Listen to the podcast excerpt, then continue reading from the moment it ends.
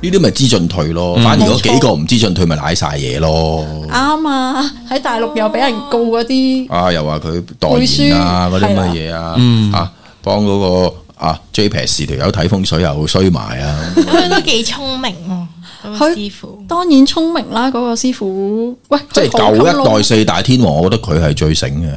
係嘛？即係啊，即係佢做人處世先啦，唔好話個技術先，即係講緊嗯喂，真係知道自己唔掂咪收埋啊！你見佢靜到不得了嗰十年，啱啊！嗰幾個另外嗰幾個反而咧唔見，咗個個都舐晒嘢嘅，誒嗯個個都係啊舐晒嘢嘅，當當嗰一個喺喺度靜嘅時候咧，其實好多電嗰視台三個舐晒嘢嘅，係啦另外嗰三個。啲電視台都喺度係咁瘋狂捧另外嗰啲噶嘛，係啊因為你知人都係八卦啊嘛，你呢啲風水啊命理嘢永遠都有收視噶嘛。嗯，咁但係阿大師傅唔出嚟，佢啊嗰十年好似係遊魂野鶴咁周圍去周圍旅行行，啊咁樣，係啊就唔不務正業，總言之嗯，反而嗰三個仲好進取，就舐晒嘢啊！有一個俾人燒 office 啦，嗯啊，有一個啊代言啲大陸樓盤舐埋嘢啦。係啊啊，係啊，有一個咧就啊，叫人哋捧個新人，話嗰個會變天后，點知就走埋撞啦。車死咗啦！吓，啊，因為呢啲嘢其實你你搞唔掂噶啊，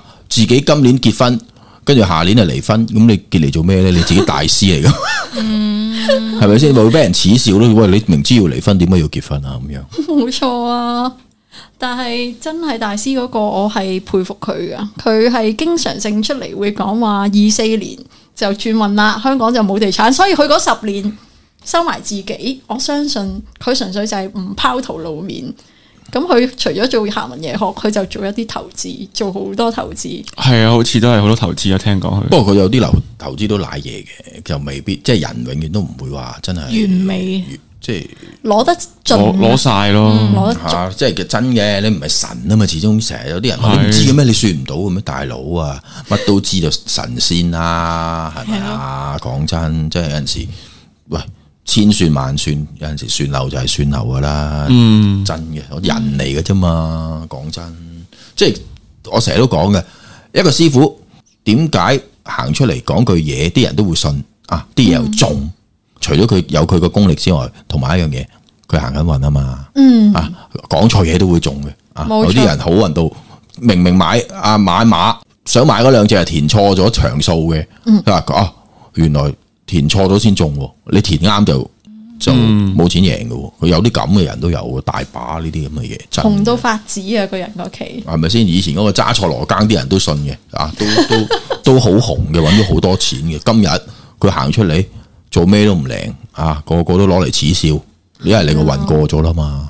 啊係咪有一句咧？好命不如好運啊！好命不如好運，都學紫微斗數之後，我覺得都係嘅。啊係咯，就算你幾好命，但係你嗰一期嗰十年個運好差嘅，都係係㗎，有啲影響。係噶，其實真嘅睇到個個，其實我成日都講嘅個命運軌跡咧，其實紫微斗數係 show 咗俾你睇嘅，好運唔好運啊，應該去馬唔應該去馬，其實睇晒噶，即係你自己只能夠啊，你會唔會順住個盤去行咁解嘅啫？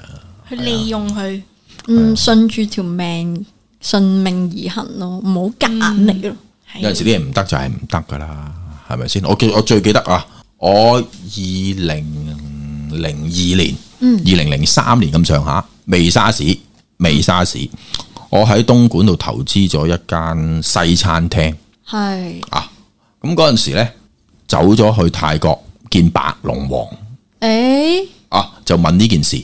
你嗰陣見到時我佢已經裝修緊啦，啊，俾晒訂啦。咁啊問白龍王，誒、我做唔做得過呢間餐廳？白龍王俾我嘅感覺咧，都唔係感覺啦，佢都講到明，嗯，唔好做，唔好做，咁講，即係叫我忍手，啊但我俾咗錢上期俾咗裝修咯，嗯已經當交學搞費啦，緊，佢話當交學費。止蝕叫你叫我止蝕交學費。咁嗰陣時我真係講緊係我個朋友信啫，我係陪佢去。咁但係我問完佢都係叫我係負面嘅，俾我嘅感覺，即係叫我唔好玩啊，叫我停咗佢啊咁樣。如果嗰陣時停呢，我輸幾廿萬。嗯，但係繼續去呢，唔知噶嘛，係咪先？係人啊，永遠都有個偏執嘅。主要你話係啊係啊，係係啊，咪先抌咗落去你又唔鋸，又會再洗抌啊濕咗個啊啲。頭咁啊！啊結果呢，我就輸到呢，係一隻水杯都攞唔翻落嚟香港嘅，哇喺上面投資一間西餐廳，過百萬。 ，total loss 喎，套套攞一隻水杯攞唔走，咁啊應咗阿白龍王之前講嘅交學費。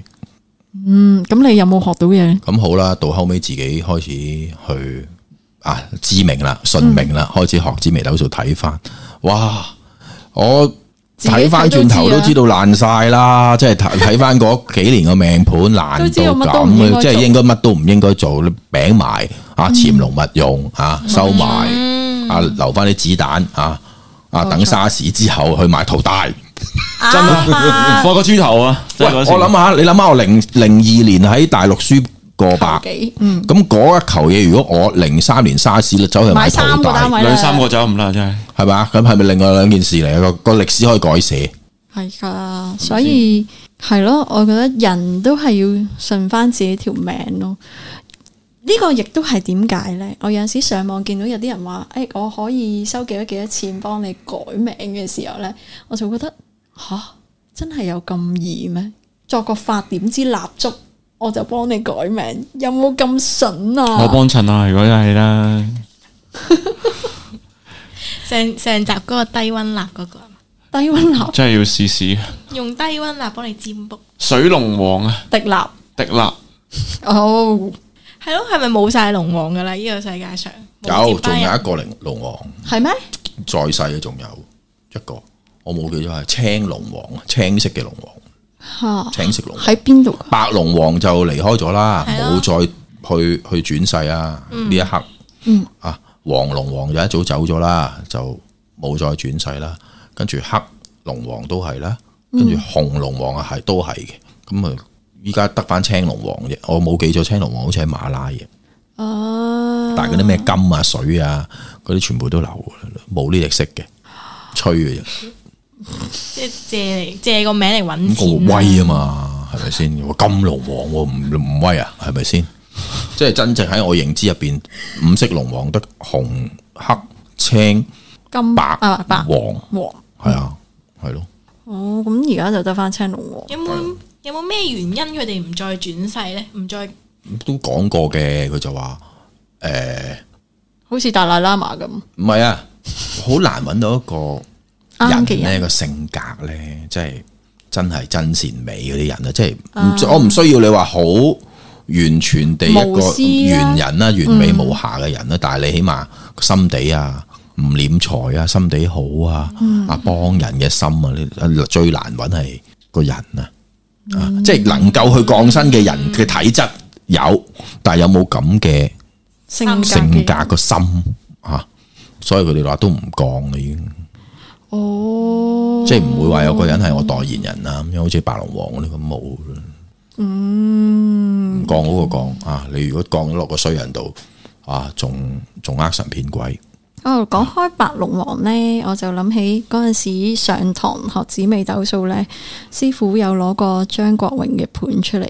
嗰陣時張國榮係話佢白龍王去見白龍王，白龍王係唔肯見佢嘅，因為知道佢已經拍完《二度空間》之後，知道佢已經大限將至，唔肯見。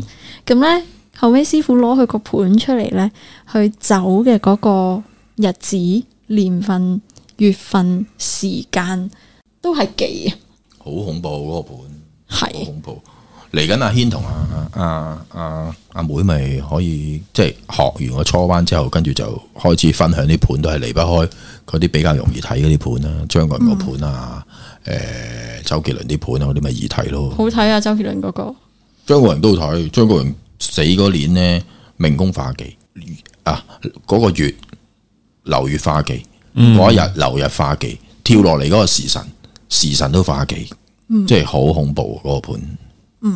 冇錯，同埋點解張國榮嗰個舞台嗰個魅力咁強呢？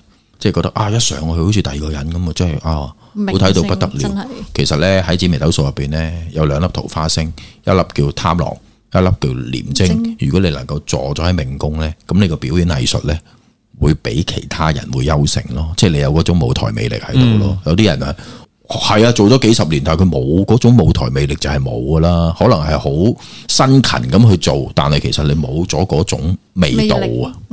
同埋好似嗰廿年嘅地運都係關於呢啲傳媒嘢啊、明星嗰啲嘢，好似記得係大王咯，係啊，劉德華嗰個年代啊嘛，一九八三、一九八四去到二零零三嗰個地運係啊，好似就係行關於影視業嘅地運嘅，係嗯啊，即係係啊，上網睇蓋咁啦，然後啱啱呢二十年就係行一房地啲產房地產啦係，啦你，頭先講嗰個係對運啊嘛，七運啊嘛，講緊嗰個對係少女啊嘛，嗯。少靚女啊靚啊少女後生女啊，嗯係啊，嗰啲咁嘅嘢咯，其實離不開都係呢啲嘢啦，風水嚟緊揾集講九運啦，講舊嗰啲都冇用啦，過咗咯，冇講九錯，運好過啦。嗯好好。完咗了到呢度先。但如果九運完咗之後，係咪變翻一運㗎？係一個循環，冇零啊，嗯，冇零，冇靈魂嘅，一至九嘅啫。因為我見佢以前係三元九運啊嘛，嗯跟住就係九之後就寫到第九運就冇寫啦。一係咩嚟噶？一運？我唔知喎，都係唔講五行順順住落啫嘛。